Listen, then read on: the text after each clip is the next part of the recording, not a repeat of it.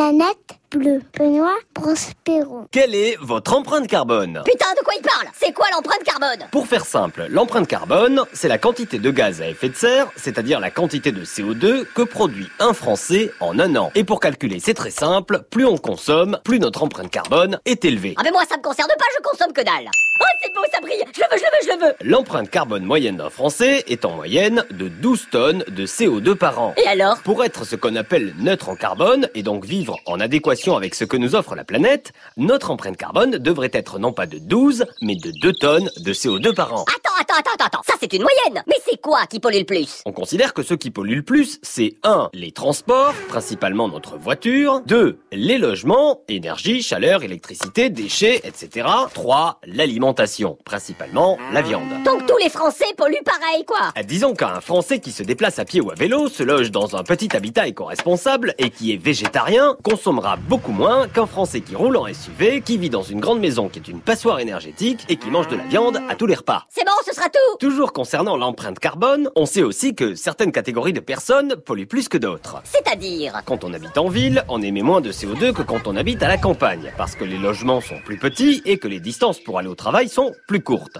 Quelqu'un qui possède un- un smartphone, une tablette, un ordinateur et une console de jeu fabriquée à l'autre bout du monde pollue plus que quelqu'un qui lit des livres made in France. Et enfin, plus on est riche et plus on pollue. Tout simplement parce que plus on est riche et plus on consomme. Gna gna Bon, en résumé, on retient quoi Ben oui, ça, c'est vrai, on retient quoi que l'empreinte carbone d'un Français est de 12 tonnes par an, alors qu'elle devrait être de 2 tonnes par an. Et que si l'on veut passer de 12 à 2, la solution est très simple. À chaque fois que l'on achète quelque chose, il suffit de se demander 1. si on en a réellement besoin et non juste envie, et 2. s'il existe la même chose en version plus éco-responsable. Et dis-moi, l'empreinte carbone d'une voix, c'est combien Non, parce que je voudrais savoir La planète bleue vous dit merci. Merci. Merci. Merci. Merci. Bisous.